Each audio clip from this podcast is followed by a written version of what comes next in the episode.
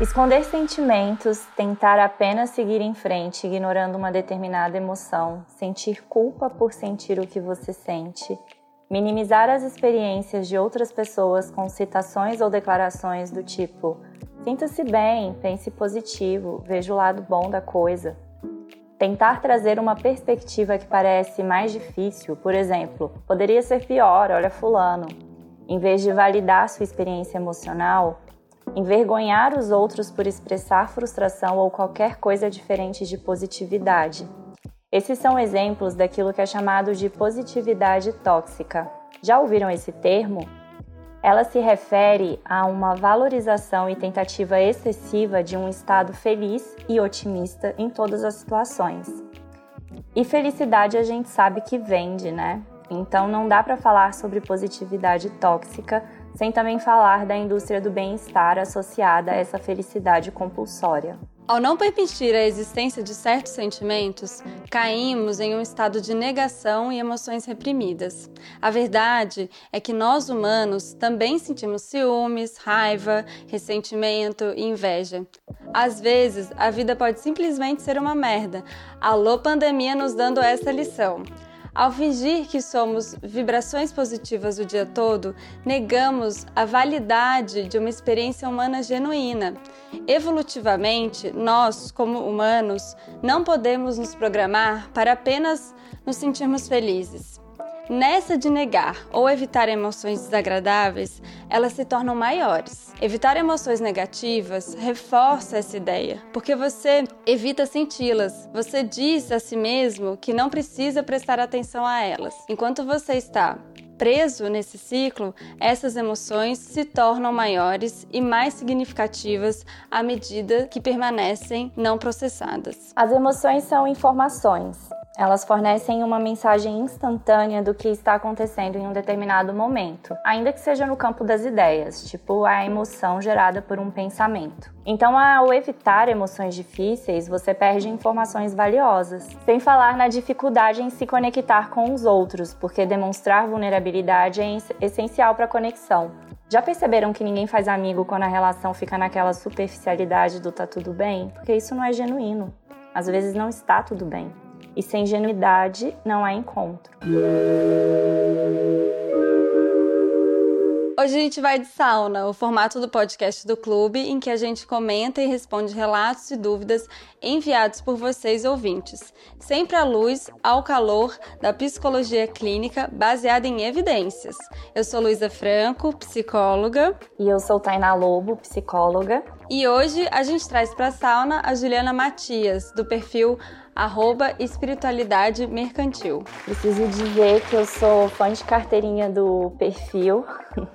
Quem acompanha a gente no clube sabe que a gente acha essencial discutir questões políticas e econômicas da indústria da saúde mental e do bem-estar, né? E a Juliana faz isso com muita graça. Deboche é minha forma de crítica preferida. E se apresenta pra gente, Juliana. Seja muito bem-vinda e obrigada por ter aceitado o convite. Bom, é, obrigada pelo convite, é, Tainá, Luísa. Vou me apresentar um pouquinho, rapidinho. Meu uhum. nome é uhum. Juliana. Eu não sou da área de psicologia, nem de política, nem econômica, mas eu me considero uma vítima dessa uhum. positividade tóxica e dessa esse pensamento de nova era. E esse perfil surgiu como um desabafo disso tudo que eu vivi e que eu queria colocar um pouco para fora, assim, eu acho que foi quase como uma uma externalização da raiva, assim, acho que quando uhum. falam para colocar raiva em prática foi foi esse perfil, ele nasceu da raiva, ele não nasceu do amor, não. para ver como os sentimentos negativos são importantes. Olha só, gerou é, olhar para raiva fez com que você né, colocasse em prática esse perfil e hoje a gente está aqui discutindo coisas importantes sobre isso, né?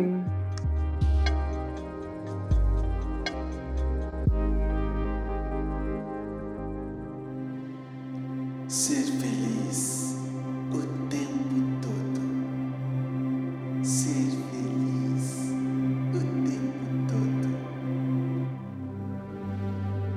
Ju, o que, que você chama de nova era? Uh, nova era eu acho que é muito difícil definir e por isso que hum, ela engloba tanta coisa e ao mesmo tempo é tão uhum. vazia.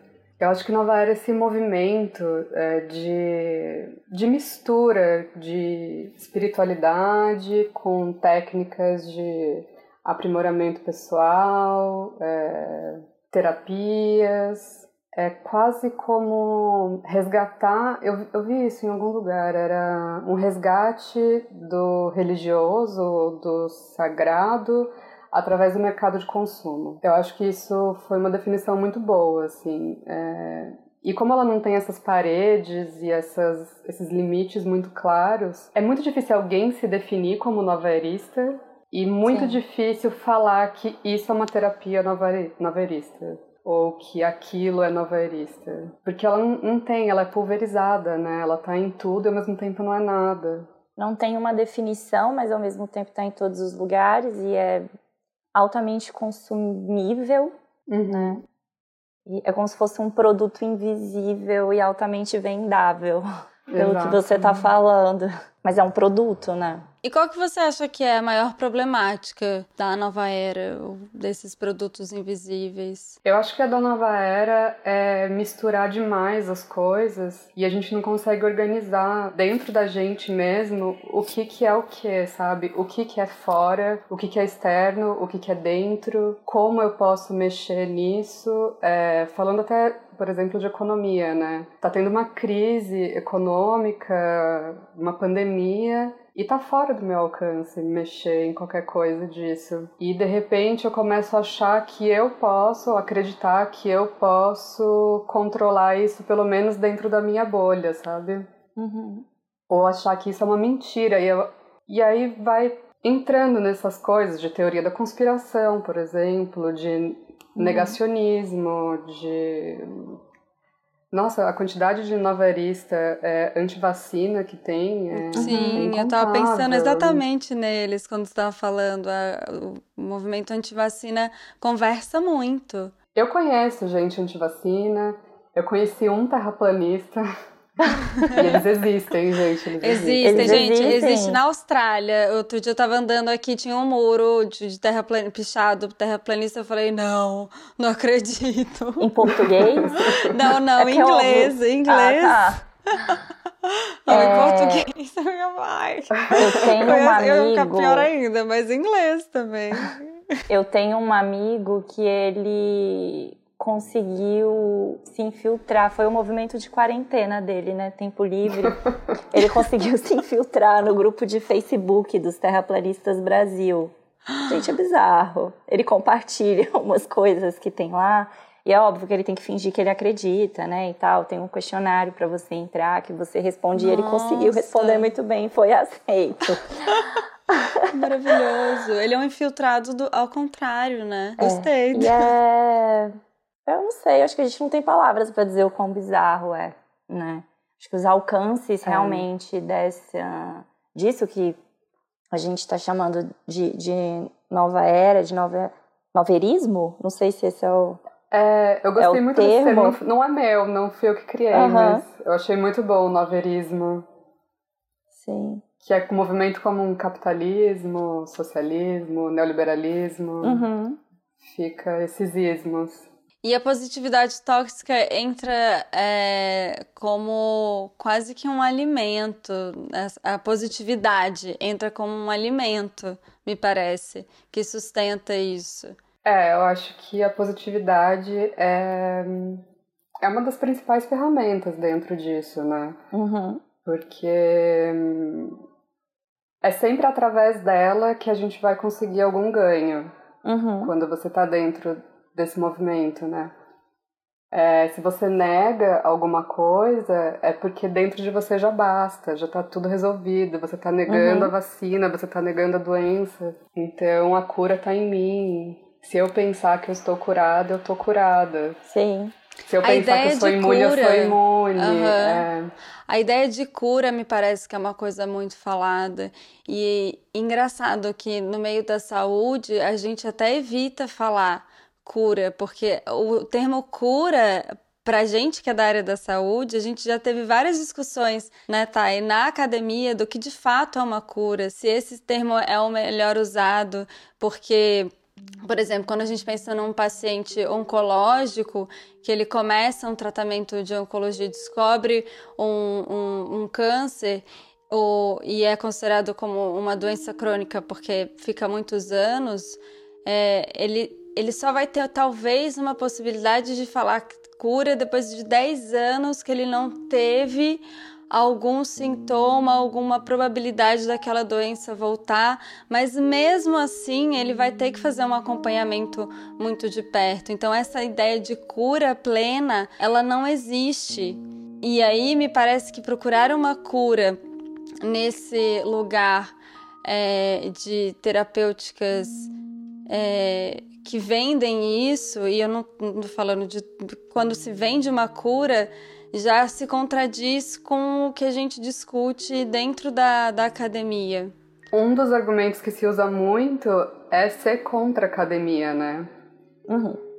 Eles são contra coisas baseadas em evidências e teste duplo cego, triplo cego. Uhum. É, é tudo falta de confiança. É porque você não confia no processo. Então, se tenta argumentar que, que não tem cura, que a própria palavra cura é uma palavra muito complexa para poder ser usada, não, não tem como. É, é muito difícil discutir ali. É um. É quase sem fim, assim, é, os contra-argumentos que. Bom, enfim, uhum. me perdi até. é isso. Eu fiquei pensando aqui que o, o alcance disso que a gente está falando de positividade, desse movimento todo pela cura, ele vai muito também na, na lógica capitalista para os argumentos de motivação, né? As palestras uhum. motivacionais. Tá em você. Se Coaching. você quiser, é, se você quiser, você alcança, né? Uhum. Seja rico em 10 passos, alcance 300 mil seguidores, merito, meritocracia e tudo, tudo, tudo isso a gente pode pensar num atravessamento dessa coisa que é individualizar a sua responsabilidade de esforço. Então, se você uhum. pensa positivo, se você é, vibra positivo, se você faz o seu, você vai alcançar esse lugar aí transcendental, uhum. né? E isso serve muito à, venda, né? Porque daí se vende um monte de coisa. Porque se eu posso chegar lá, como é que eu posso? Tá aqui tais ferramentas, tá aqui essa autoajuda, tá aqui uhum. essa motivação, tá aqui esse coach. É, tem um filósofo que eu gosto muito, que é o Byung-Chul Han. Eu também, eu acho que foi adoro. um dos livros que, assim, abriu Sim. muito minha cabeça. O psicopolítica. O psicopolítica. E ele fala muito disso, da questão da sociedade do desempenho, do indivíduo uhum. como empreendedor de si mesmo e da quantidade de, de workshops que tem para para melhorar, né? Desempenho. Eu lembro que há um tempo atrás tinha aquela coisa de high stakes, né? uhum. né? De ficar de alta performance, não sei o quê, que você tem que tomar o café, o bulletproof coffee com óleo de coco, fazer meditação não sei quanto tempo. Tudo isso para você ter um maior desempenho, né? Para você servir uhum. melhor ao capital, para você ser um, um, um, melhor. Não é trabalhador, né? Porque a gente é o é o objeto, né? Do, é o do objeto. capitalismo. E não é nem é trabalhador, não é o, que é a gente o te produz, tornar né? autônomo. É o te tornar autônomo. Então ele até é, subverte até a lógica do do trabalhador no sentido do trabalhador que serve a uma empresa. Ele te coloca enquanto autônomo da sua própria é, do onde você vai chegar. Então o esforço está uhum. em você, né? Mas é uma é. autonomia muito falsa, que não é verdadeira. Muito, porque o capitalismo, muito. ele vende essa ideia de que você é livre, então da liberdade, e você é livre porque você pode escolher diferentes roupas, diferentes coisas, e isso a escolha faz com que você reforce uma liberdade, só que na verdade não, você tá numa numa numa corrida do ratinho, porque aquela liberdade ela é limitada, porque é para servir alguma coisa. Uhum. Então, é. é, é uma liberdade muito falsa. Eu eu vejo dois problemas é, na nossa conversa, me, me vieram dois problemas é, que me parecem que reforçam essa, essa discussão. A primeira é a história do, do coaching, mesmo da positividade, que é, é uhum. é você pode é, tudo que você quiser, o cara lá de cima vai te dar, sabe?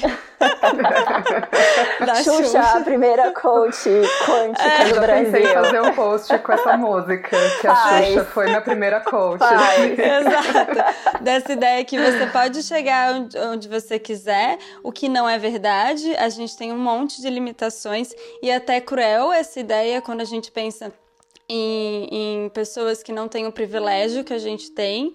Então, uhum. achar que, que, na verdade, sim, a gente tem limitações e não tem. E é importante para o seu processo entender as suas limitações, essa é uma problemática.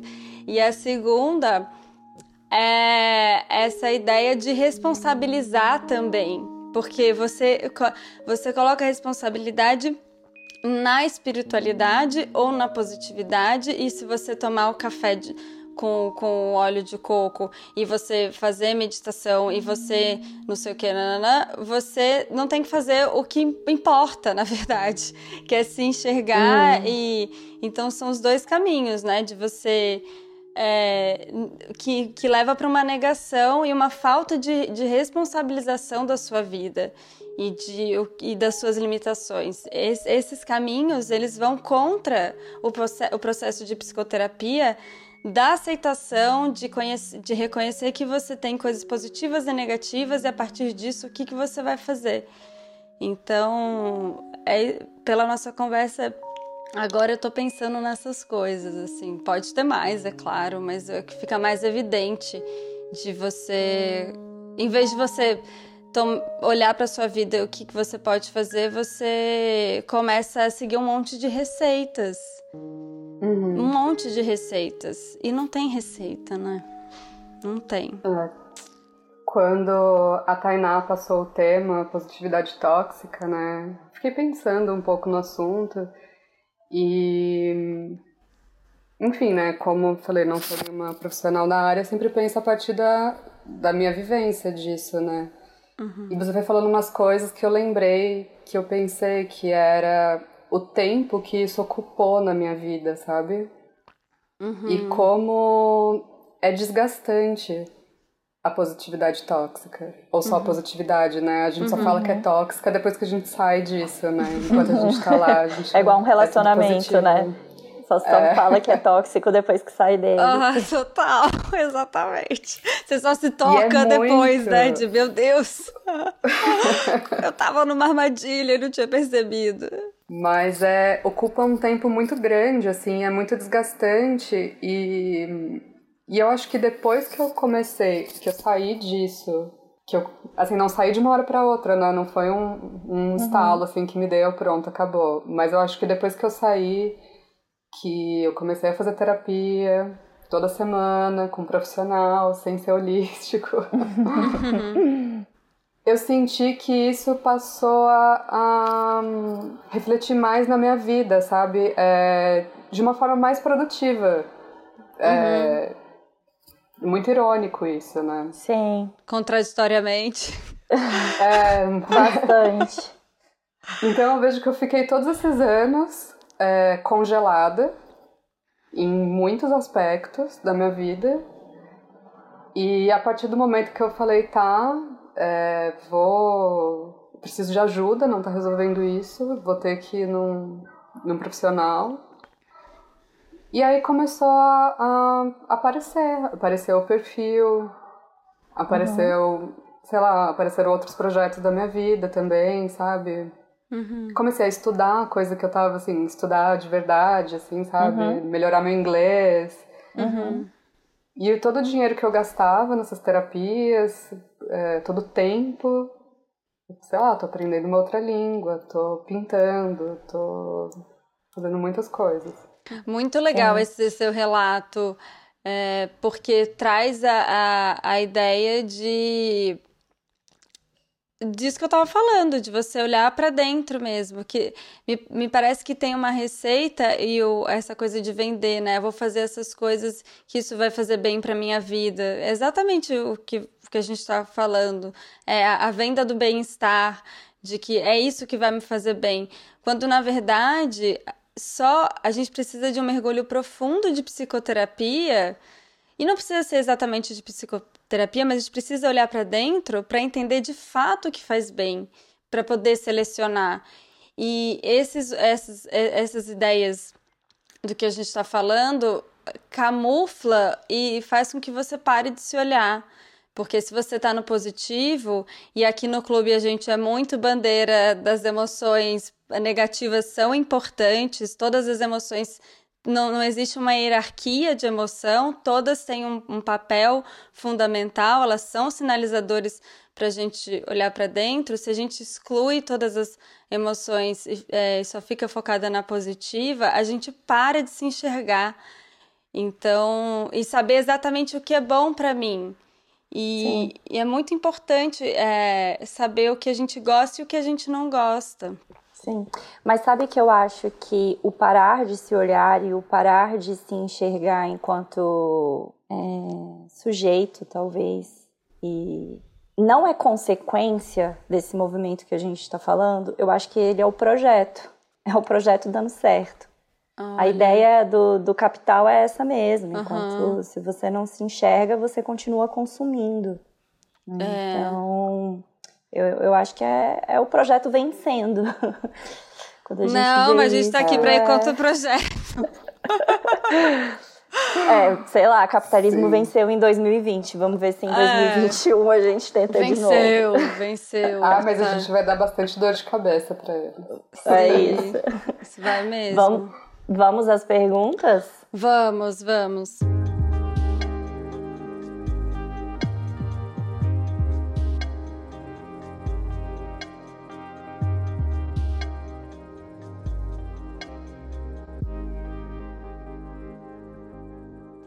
A positividade tóxica deixou uma marca muito ruim em minha vida, já que não conseguia expressar meus sentimentos.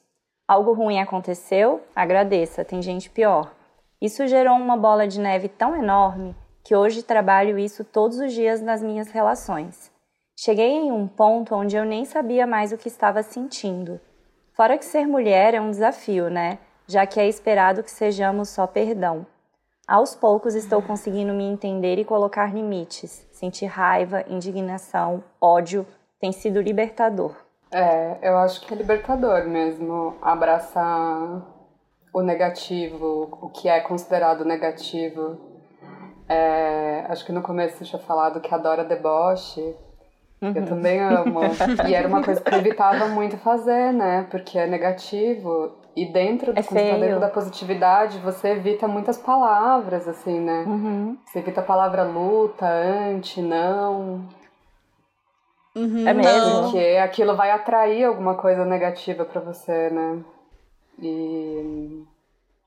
e eu acho que é realmente isso. Se libertar e abraçar e fazer o deboche.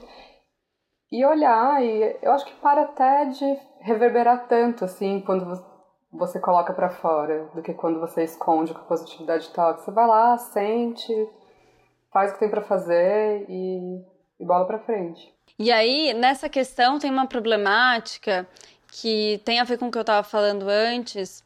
Primeiro que as emoções, gente, elas acontecem todas ao mesmo tempo agora. Então não adianta ficar querendo é, focar no positivo, porque até uma coisa que pode ser positiva para mim, então, ah, eu vou fazer uma viagem. Eu posso estar muito feliz com essa viagem, mas eu também tô ansiosa, eu também tô com medinho de que algo dê errado. Isso não tem problema nenhum. O medo nesse caso, ele é até protetivo para você se organizar ou é, o que, que você precisa fazer para evitar algumas coisas. E nessa tentativa de excluir o, o positivo, a gente também, é, de excluir o negativo, desculpa, a gente também exclui o positivo. É, e aí, o filme Divertidamente, que sou fã, ele, ele retrata isso muito bem. É, no começo do filme, não sei se vocês já repararam é, nisso. É, é, claro que ali é um filme, mas é basicamente é, como funciona o nosso cérebro é bem é, retratado ali. As emoções elas não têm essa coisa tão divididinha assim de tristeza, alegria e raiva, porque para mim as emoções ali são como as monoaminas que atuam no nosso cérebro. Então, a gente sabe que a serotonina ela, ela também ela tem um composto inibitório excitatório, então é, vamos pensar que aquilo é uma forma didática, tá, gente? Só um parênteses aqui. Mas no filme, o começo dele é, a alegria, ela é a grande vilã para mim da história. Ela é muito cruel com a tristeza. Ela faz um risco no chão e pede para tristeza ficar ali. Ela manda a tristeza ir pro pro almoxerifado ler protocolos. Ela fica excluindo, né? A tristeza e a personagem, ela tá passando por um momento de mudança muito grande que é que tem as coisas positivas, mas tem os lados positivos é, negativos também, e, e, não se fala sobre isso. Não tem esse espaço de falar o quão doloroso vai ser essa mudança para a personagem. E o que acontece é que elas saem, nessa tentativa de excluir, elas saem da sala de controle, né? E é isso que acontece um pouco. Se eu tento excluir o negativo, eu excluo o positivo também. E no filme ela começa a ter sintomas de, de depressão. Então, quando eu fico querendo controlar essas emoções, eu entro mais num estado de apatia e eu paro de sentir as coisas. Que que é problemático. A depressão ela, ela, ela é uma, é um quadro de apatia, ela não é um, um quadro de tristeza. É, um, é uma baixa de, de motivação, de, eh, de energia, de volição. Então, o que a, o que a pessoa escreveu aqui pra gente tem a ver com isso, né? Porque você fica só no, no perdão e aí o que que acontece? Do que você tem que agradecer tudo e onde que eu fico nessa história? Então, a gente tem que olhar para isso que isso pode sim gerar quadros de depressão e de ansiedade nessa tentativa de só olhar para o positivo. Pode agravar muito tu, tudo isso. Então, que bom que você, quem escreveu, está conseguindo é, colocar os limites e sentir a raiva, a indignação, o ódio. É, tem sido libertador. Eu fico imaginando, a gente está num, num, momento tão difícil, é, para além da, da questão de saúde mundial, mas no Brasil, com a questão política, como é que, como é que vai ser positivo? Não tem que ser né, aquela imagem do as queimadas no Pantanal, aquela imagem daqueles bichos. Como é que você vai ser positivo nessa história? É, é até cruel ser positivo. Não faz sentido para mim. O que, que, você acha, Thay? Pegando um gancho um pouco do que a pessoa relatou e no que a Ju falou também, né, da coisa de, de suprimir e o quanto é libertador, é libertador porque a supressão emocional ela é o polo oposto da impulsividade emocional. Né? Uhum. Né? Então, às vezes a gente pensa que uma pessoa ela é desregulada porque ela é aquela pessoa super ultra expansiva com as emoções dela, mas a supressão emocional também é uma desregulação emocional. Né? Uhum. Então, as duas levam ao mesmo desfecho, que uhum. é, é a desregulação que pode ter como consequência transtornos de humor. Sim. Né? Uhum. E aí, quando a gente fala de supressão emocional, a gente está falando de um ponto de vista é, eu suprimo as minhas emoções, né? Mas aqui a gente está falando muito também do social vendendo essa ideia de é, para ficar no positivo você tem que negar o negativo. Né? Uhum. E isso na psicologia a gente chama de invalidação de sentimentos. É. E invalidação, um ambiente invalidante, ele é extremamente doentio. Uhum. Um ambiente invalidante ele é fator de risco para a maior parte dos transtornos mentais que a gente tem, né? É, falando em invalidação, acho até que leva a gente para a segunda pergunta. pergunta. Uhum. Você lê para a gente, Lu? Leio. Como dizer para alguém positox? Gente, eu amei que essa pessoa inventou esse termo. É, positox. Como dizer para alguém positox que os comentários que ela faz são como se diminuíssem a importância dos problemas de outras pessoas? Então é Você como já teve que dizer, Ju? Eu não, não consegui. Não, não, consegui. É, Porque eu acho uma pessoa positox, amei esse termo também, ela beira o fascismo, né? Do, da positividade. Uhum. Ela obriga tanto ela quanto quem tá perto a ser positivo. O que também, quando você tá dentro disso, é uma coisa que te isola também, né? Porque Sim. você evita ter contato com tudo que é negativo. Uhum. Então, se você falar alguma coisa para essa pessoa, ela vai te colocar de lado, porque você é negativo. Uhum. Então, quando você falar para ela, você tem que estar tá, tá ciente que ela pode te colocar para escanteio, se for uma pessoa que você gosta muito, né? Então, eu também queria saber como falar para uma pessoa positox que ela tá sendo, que ela tá invalidando outros sentimentos, outras pessoas e outras realidades, principalmente, né? Sim. É, eu conheço muita gente que invalida a realidade que, que é muito cruel e muito triste, usando argumento que a pessoa não tá vibrando positivo. Nossa, sabe que uma vez eu tava tendo. lembrei de uma história minha. Eu tava tendo uma briga com um ex-namorado num relacionamento super tóxico que eu tive. E aí eu tava, eu tava no Rio e a gente tava andando, é, perdeu algum. Sei lá, a gente tava andando e tava, tava num clima meio de discussão. E aí tinha um cachorro na rua e o cachorro latiu pra mim. E aí ele falou assim: Tá vendo? Você tá vibrando energia ruim, o cachorro tá sentindo.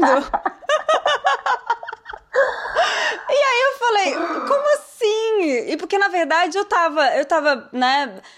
Eu acho que eu tava assim, gesticulando, nervosa e mexia a mão. e aí o cachorro deve ter, tipo, né, sentido assustado, algo assustado e não tinha nada a ver com a minha energia. E eu, eu falei assim, e na hora eu falei, mas é claro que eu tô numa energia ruim. A gente tá tendo uma discussão no meio da rua, no meio das nossas férias do Rio de Janeiro, então, sabe? E aí e eu fiquei, gente, eu tô com uma energia ruim, o cachorro tá sentindo, eu tenho que melhorar.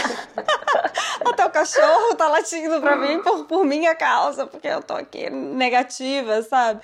Então, e eu só fui me tocar, assim. Depois que eu fui, quando ele falou pra mim, eu na hora eu, eu parei, assim, eu fiquei, nossa, eu entrei nessa de estou sendo negativa até o cachorro, tá?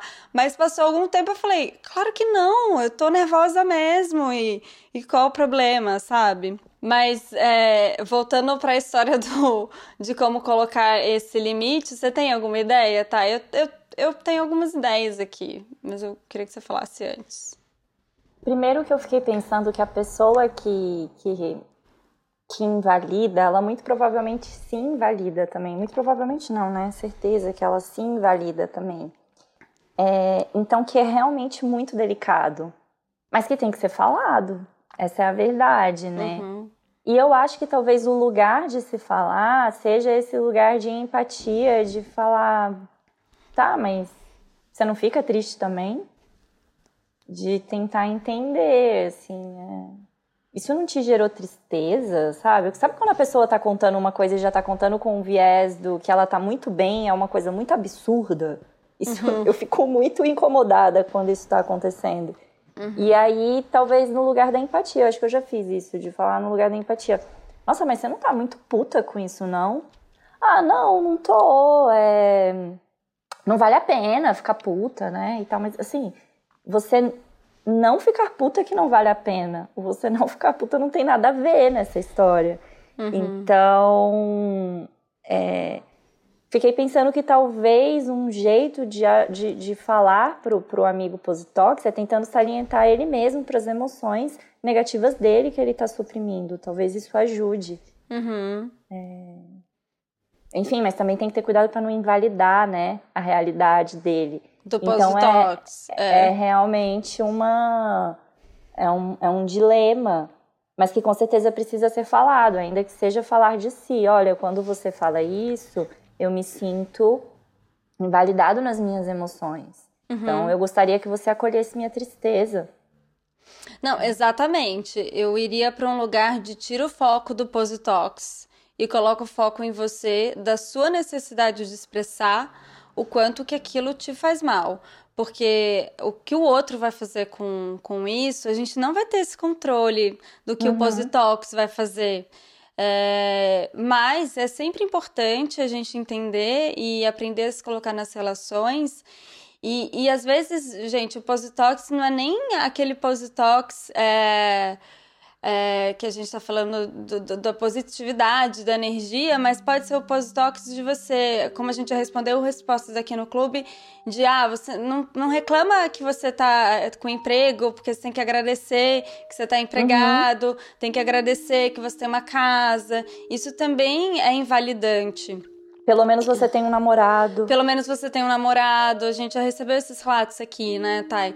Então, uhum. é é falar, comunicar para o outro. É, você não tá. É, eu tô com esse problema e quando você traz isso. Às vezes a intenção do Positox é até boa, vamos partir desse pressuposto que a intenção dele é boa, mas sinalizar que é, do jeito que ele está fazendo, às vezes está piorando e não está ajudando. Então, e aqui é importante a gente é, falar que quando a gente trabalha em psicoterapia, e, e eu e a Thay, a gente é, segue uma linha de TCC, de terapia cognitivo-comportamental, e a gente é, estuda e flerta um pouco com a DBT, que são teorias que vão trabalhar assim é, pensamentos que a gente chama não de positivos, mas de pensamentos alternativos. Só que isso, gente, é feito dentro de um contexto de psicoterapia, feito com paciente, é, com técnicas, e a gente vai chegar a resoluções que funcionam para um paciente. Para mim, o Positox, é, ele caga regra de positividade. Uhum. E aí, e aí não é pensamento. E às vezes o pensamento que gente, alternativo que a gente trabalha em terapia não necessariamente é positivo. Mas a gente tem que levar em consideração aqui, eu vou abrir um parênteses, que existem sim é, é, doenças como é, depressão, é, toque, transtorno obsessivo compulsivo, transtorno pós-traumático, em que as pessoas começam a ter uma frequência de pensamentos negativos muito alta de uma forma disfuncional e a gente vai trabalhar para que essa frequência de pensamentos negativos, intensidade de emoções negativas, elas diminuam. Só que no contexto de psicoterapia, como eu falei, individualizado e sem regras é, pré-estipuladas. A gente vai chegar junto com isso no, com o paciente. Então, vamos fechar esse parênteses é, falando que existe sim um, um tratamento para a gente pensar em é, elaborar pensamentos alternativos, mas ele não é, é invalidante. Então, é, o que me parece que às vezes alguns coachings e algumas, é, algumas pessoas bebem, na, bebem da fonte da psicologia e, e fazem isso de uma forma distorcida e levam para essa história do positox. Então, uhum. tomar cuidado com isso, que sim, existe, a psicologia estuda pensamentos negativos e pensamentos alternativos, mas não né, nessa coisa de estabelecer regras. Então é importante a gente falar isso aqui também. É, e lidar com post-tox é falar de quanto isso te machuca. E se for um amigo seu que tá nessa, de repente você sinaliza isso, respeita o processo dele e vai conversar com amigos que não estão nessa, onde você vai ser acolhido. É, não adianta você tentar ficar buscando acolhimento onde não tem. Se fosse minha amigo meu, eu ia mandar um post do Espiritualidade Mercantil. é uma boa, é uma boa, John. Então, será que você não tá caindo nesse caminho aqui? Mas concordo um pouco é. com, com a Juliana que às vezes vai ser dar com a cara na porta. Mas minimamente você tem que se colocar, bater nessa porta, ver se ela abre ou não, mas pelo menos você bateu. Por você. Sim. É, eu acho que quem bateu muito nessa porta foi meu namorado. Ah, é, é ah, que legal. Sim. Conta pra gente. Eu acho que que ele foi uma vítima minha, assim, sabe? Da minha uhum. positividade tóxica. Porque eu gosto muito desse termo tóxico porque ele vai intoxicando tudo, né? Todos os uhum. ambientes, uhum. por tudo. E e ele, enfim, eu ficava uh, criticando muito uh, coisas que ele fazia, hábitos que ele tem, é, falando que ele não estava trazendo coisas boas. Uhum. Ele é jornalista. Então, assim, ele lê notícia o dia inteiro, né? E ele tá Sim. sempre, ele é o portador da, da, da, da merda daqui, assim. É. Da realidade. Da realidade. então, eu ficava, ai, mas você fica muito tempo, você se conecta demais com isso, isso vai te fazer mal. Ou então ele ama filmes de terror. Porque a positividade também vai pra música, ela vai pra arte, uhum. ela vai pra, pra tudo, assim. Uhum. Pro vocabulário inteiro. E aí eu ficava, não, mas você tem que parar, você tem que vibrar no amor, você tem que ver filmes de comédia que te façam. Então você vai ficando tão alienado dentro dessa positividade, assim, eu queria que ele ficasse alienado junto comigo, mas eu acho que ele foi a pessoa que foi batendo nas portas, ao, na minha porta aos poucos, assim, né? Uhum. Por que que você não. Mas por quê? Por quê? Ele me questionava muito, mas por quê? Uhum. Por quê? E aí a gente sempre tenta dar uma volta, assim, né? Tipo, pra tentar justificar aquilo que a gente acredita com umas desculpas muito esfarrapadas, né? Ele teve paciência. Talvez ele fosse uma boa pessoa para responder. Para responder, nossa, super. E tem uns argumentos do porquê, né? Você tá falando, dando umas desculpas esfarrapadas, mas a verdade é que tem um monte de documentário, um monte de informação aí que de certa forma valida esse lugar dessa positividade, né? Eu lembro quando eu vi o segredo, eu fiquei, sei lá, uns dois anos pensando que a água do meu corpo vibrava com a energia do meu pensamento. E meu corpo é 70% água. Então, que responsa do meu pensamento, entendeu? É... E parece muito científico, né? Se você, parece. se você assiste aquilo ali. Tem foto, é. né, da água. Tem, tem foto da água do corpo, dela mudando de cor de acordo com o seu pensamento vibrando. Então, é isso, né? Esses argumentos, eles de certa forma, eles estão aí. Então é realmente muito difícil entrar numa conversa com, com a pessoa que, que tá muito dentro, né? Tá, tá pega mesmo. Eu acho que a gente ainda vai ter muito estudo sobre positividade tóxica do, do ponto de vista científico, que a gente ainda não tem, viu? Porque é uma coisa uhum. meio nova. É, bem novo. Esse termo eu ouvi pela primeira vez ano passado, retrasado, e eu amei quando, quando apareceu, porque eu falei, nossa, explica muita coisa, né? A própria palavra. Dá pra gente ver em, em vários lugares. Então, é, acho que sim, tá? A gente vai ter estudos é, aí. É, mas acho que, só para concluir, acho que tem que olhar para você e você aprender a se colocar e, e sinalizar é, para a pessoa mesmo. Acho que esse é o caminho. Vamos pro, pro terceiro relato, então? Vamos. Meu relato começa quando decidi voltar à terapia. Nesta época, observei alguns comportamentos estranhos, principalmente a ausência de algo, mas não queria admitir nada, em realidade nem sabia de onde vinha a insatisfação. Estava trabalhando muito em mim, várias horas de meditação, leitura de vários livros sobre autoajuda, muitas conversas com amigos das terapias alternativas e por aí achava que estava no caminho da plenitude.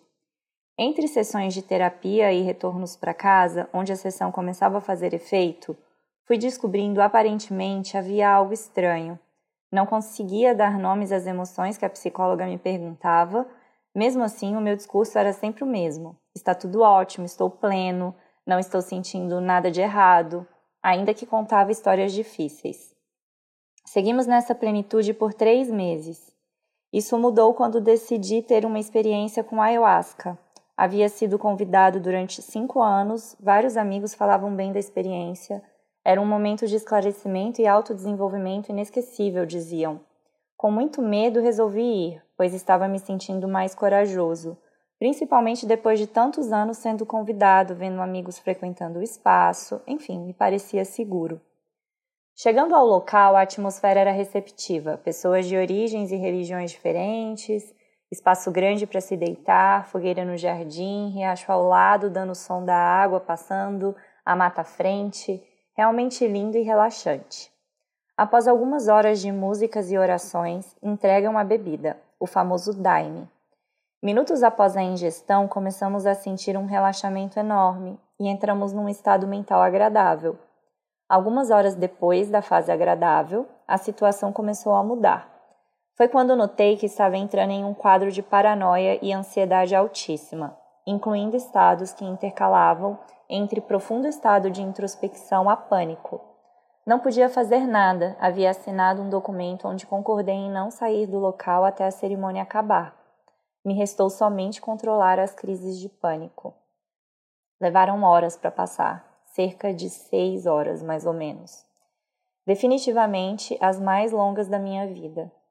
Acredito que a experiência toda foi tão traumatizante que a minha vontade era somente de esquecer tudo aquilo. No entanto, a sensação do que vivi voltava, aquele pânico de toda experiência ia e voltava na minha cabeça dias após o evento. Tive um ataque de pânico no trabalho. Foi quando realmente aceitei que as coisas estavam fora de controle. Estava exausto, com tanta coisa acontecendo na cabeça, sem conseguir dormir direito, não dava para ficar com um papo de plenitude na terapia. Então decidi me abrir sobre todos os meus medos, ansiedades e pânicos trazidos da experiência do Daime. Foram meses de trabalho duro na terapia para colocar tudo para fora. Foram dias que tremia sozinho no meu quarto, dias que fingia estar bem no almoço com amigos do trabalho, semanas de horror. Assim foi até conseguir elaborar todo o estrago que a experiência havia feito a mim.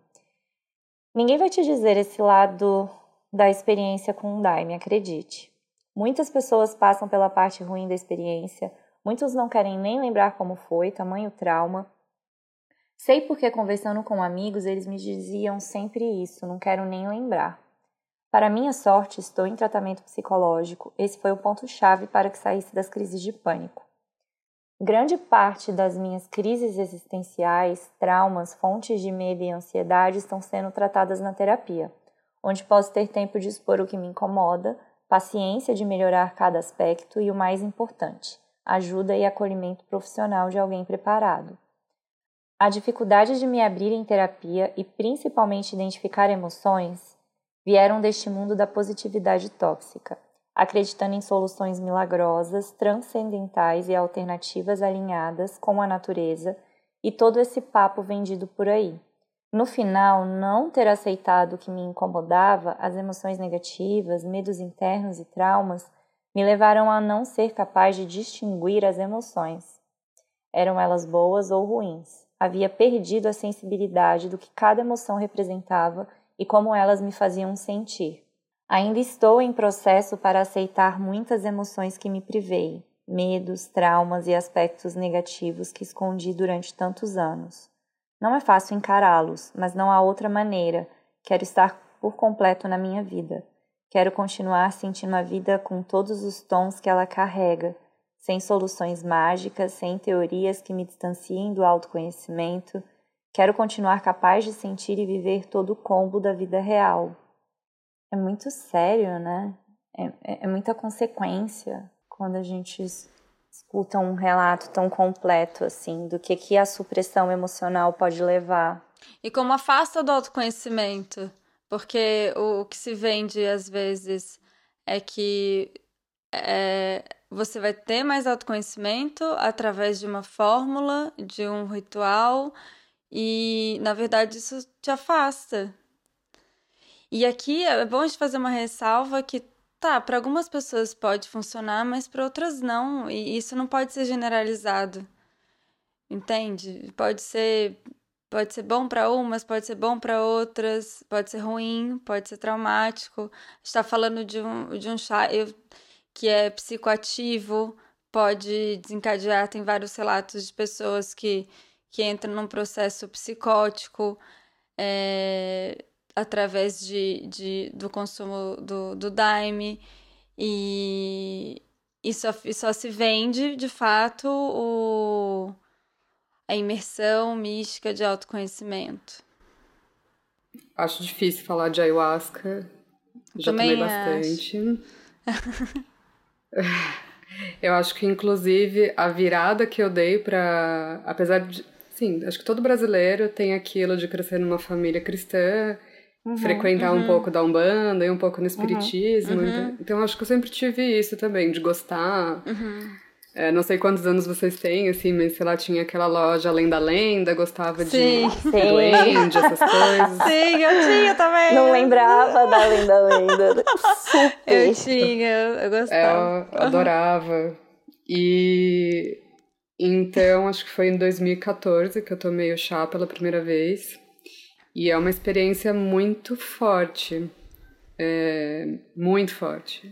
E, e é muito difícil você distinguir o que é realidade e o que é o efeito do chá. Uhum. Uhum. E eu acho que por isso que tem tanta gente que se joga nisso de cabeça, porque é outro universo, assim, que você tá vivendo ali dentro daquele... com o efeito do chá, né? Uhum. Eu consigo entender o que, a, a agonia que ele passou, acho que todo mundo já teve isso dentro, quem frequentou, né? O chá já passou por isso. Talvez não tão forte e não tendo consequência depois na vida, mas realmente ninguém fala sobre isso, assim. E eu acho que até poderia, não sei, o chá, se ele tivesse um acompanhamento profissional, de Uhum. psicólogo, talvez fosse interessante, assim, porque ele também vai revelando muitas coisas, né? Uhum. É como se fosse um sonho lúcido que você vai tendo ali. Pra mim foi muito bom em alguns aspectos e outros, ah, não sei, fiquei completamente cabeçuda, assim, dentro disso. Existem alguns estudos, né, da fórmula do DMT associados, né, à expansão de Uhum. consciência e etc. Isso está sendo estudado academicamente Uhum. e a gente sabe que talvez não com a rapidez que interesse ao comércio. Uhum. Então, por isso, talvez sejam estudos que é, até tem estudos já concluídos, mas a gente não tem tanto acesso porque realmente não tem o interesse do capital ainda por trás do Daime. Talvez Uhum. se tivesse, ele seria vendido lá em Amsterdã junto com o cogumelo e, Uhum. e a maconha em países que são legalizados. Mas de fato, é, eu acho que aqui, quando a gente fala no contexto da ayahuasca no Brasil, a gente fala um tanto daquela questão, Ju, que eu vi no seu perfil da apropriação cultural de um ritual super importante para determinados povos, em determinadas culturas, e a venda disso para nós brancos e urbanizados, né? E, e como que por conta dessa indústria que a gente estava falando da positividade, existe essa busca do daime, não com aqueles fins do ritual lá de onde ele surgiu, mas sim como uma busca de uma cura para todos os meus problemas, uma cura psicológica, uma cura Uhum. espiritual De um trauma, e de etc, de, um trauma. E aí é isso que acontece. E aí eu tava lendo aqui o relato. Bom, eu posso falar porque esse relato foi autorizado, é um relato de um paciente meu. E a terapia da qual ele conta aí desde o início é uma- é a terapia comigo. Então, eu estava acompanhando quando ele foi. E de fato, para ele começar a falar que, cara, não, na verdade deu merda, demorou muito. E no, a, a pergunta de antes, de como contar pro coleguinha que ele, que ele tá, tá vibrando na positividade tóxica, era o meu dilema, de como falar pro meu paciente que a plenitude que ele procura não existe. Sim. Então, no início, enquanto a gente ainda não tinha in- intimidade, ele trazia como demanda de terapia a plenitude. E aí eu tentava, através de técnicas, né, de uma forma menos direta, fazer uma psicoeducação sobre a importância das emoções e coisa e tal. Até o momento que a gente já tinha intimidade, que ele falou isso, sei lá, pela décima vez que eu comecei a rir. Aí eu falei, cara, então, ferrou pra mim, não existe essa plenitude. Quando você descobrir, você me conta também. e aí foi legal porque ele riu e, e ele falou, cara, não tem, né? Eu falei, não tem, não tem. Eu não quero que você tenha. Eu não vou te ajudar a ter plenitude nas suas emoções. Uhum. Eu quero que você sinta todas elas. Uhum. É, e aí foi muito legal o nosso processo a partir desse momento de que, que eu consegui falar para ele é, que a plenitude não ia rolar. E aí, mas ao mesmo tempo, gente, a gente está aqui o tempo todo falando da importância de sentir as emoções que são desagradáveis, mas é dolorido também. Então, para ele que estava vivendo tantos anos, como ele falou aqui, uhum. numa tentativa de supressão emocional, a partir do momento em que ele se permite sentir as emoções que, que são desagradáveis, doeu muito. Uhum. Né? Sim. Doeu muito. Eu brinco com os pacientes que não tem nenhum monge budista, gente, meditando no meio da Paulista. Por que, que eles não estão lá? Porque não tem como. A gente vive num lugar super estimulado. Tem muito estímulo. E não é só na Paulista, é aqui onde eu tô os lugares que a gente vive, a espiritualidade, aí acho legal colocar essa ressalva.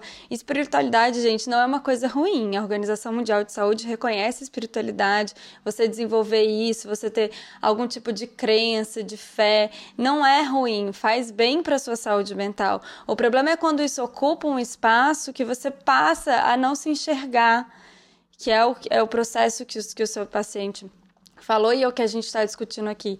Então, não tem nada de errado você ter uma religião, você ter rituais, você acreditar em alguma coisa, mas isso não pode te afastar do autoconhecimento, isso não pode virar uma cagação de regra, desculpa a palavra, mas acho que a gente tem que falar para as pessoas, não, não existe essa fórmula. Então, é, vamos sim desenvolver essa espiritualidade, seja lá qual forma que seja, mas que isso não, não oprima as outras coisas. E entender que isso é uma coisa pessoal. O que eu entendo, já vi muito, muitas pessoas falando categoricamente do Santo Daime ou de algum outro tipo de, de, de religião, é que quando eu vivo uma coisa, eu tenho que entender que aquilo funcionou para mim. Não é, não vai ser para todo mundo. E a gente volta naquela história da gente entender o que funciona pra gente e o que não funciona. Eu, particularmente, eu pratico yoga desde é, os 14 anos. E, e, eu adoro. E só que eu nunca falo para paciente praticar yoga. Não, não, não, não entra, eles nem sabem que eu pratico yoga. A gente tem técnicas de controle Tão de Estão sabendo agora, Lu. Estão sabendo. Estão sabendo agora. Mas eu lembro que na época da minha graduação, que eu já praticava, as pessoas falavam: Nossa, você pode misturar yoga com psicologia. E eu ficava, gente, como? Até hoje, até hoje eu não sei como. Porque são coisas diferentes. É, inclusive, isso me fez lembrar de uma história de uns dois anos atrás, mais ou menos, quando a Gisele Bündchen lançou um livro. Tem uns dois anos essa história. Eu não li o livro, mas vi uma, ela dando entrevista e fiquei chocada, porque não sei o livro, mas a entrevista é um serviço para a saúde mental, onde ela descreve que teve síndrome do pânico. É, e aí todo mundo, ai, ah, como assim? Ela teve, sim, gente, todo mundo pode ter síndrome do pânico, inclusive a Gisele Bint. E ela fala lá na entrevista que ela não quis tomar medicação e que ela decidiu é, conversando com a professora de yoga dela, que ela ia praticar muitas horas por dia, então ela acordava de madrugada, não lembro exatamente o horário, era entre 4 ou 5 da manhã, mas era um horário de madrugada para praticar e que isso é que ajudou ela a superar os sintomas do pânico. Agora, gente, por que, que isso é um desserviço? Eu até entendo que deve ter funcionado para ela, é, que bom que funcionou para ela, mas isso não pode virar uma regra que yoga faz bem para a síndrome do pânico. A gente tem que entender que a gente está falando da Gisele 20, que é uma pessoa conhecida por ter uma disciplina gigantesca, não é à toa que ela se tornou uma das grandes é, supermodels do mundo. Não é só porque ela é bonita, mas é porque ela é uma pessoa super dedicada e com disciplina. E além de ter uma estrutura que faz com que ela possa é, fazer várias horas de yoga por dia. Isso não é a realidade da maioria da população.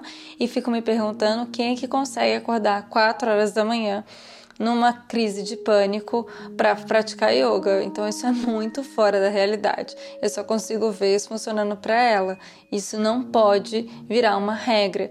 E aí pegando essa história, Tá tendo uma série no Netflix que chama A Indústria da Cura. Ela é muito boa porque ela mostra como é, tudo tem lado positivo e negativo. Inclusive tem um episódio ali falando sobre o Santo Daime. Vale a pena vocês assistirem, tirarem as, as próprias conclusões. Mas o de fato é que lá tem um pesquisador de, de saúde mental. Eu não sei exatamente se ele é psiquiatra, neurologista ou psicólogo não me recordo agora, mas ele estuda o Santo Daime e os efeitos há mais de 30 anos. Ele foi bem categórico em dizer que é, para pessoas que têm problemas de saúde mental, o Santo Daime é muito ruim e agrava muitos casos, principalmente para quem tem transtorno bipolar, para quem tem alguns, alguns sintomas de depressão e ansiedade e para pessoas que têm esquizofrenia.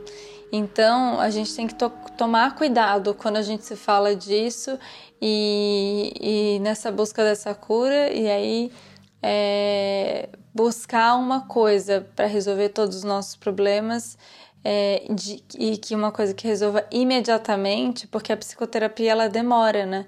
É um processo longo é, e difícil. É, então, buscar uma fórmula mágica ela não existe, não acontece. É aí que eu vejo o problema, de você querer achar a resposta de uma coisa. Primeiro que não existe, como a Thay falou, de, dessa coisa plena, não existe. É, é, nem, o, nem os animais são assim. Essa foi a sauna. Quem quiser, é, segue a gente lá no Instagram, o arroba é o Clube Sentimental. Lá tem bastante psicoeducação. A gente trata de psicologia baseado em evidências. O arroba da Juliana é o Espiritualidade Mercantil. É, as ilustrações são lindas, tem várias é, críticas que fazem a gente pensar. Acho que é importante a gente se questionar. Não é chegar em nenhuma resposta, mas o questionamento que a Juliana levanta é, é bem importante. Então é isso, até a próxima. Beijo. Tchau, tchau.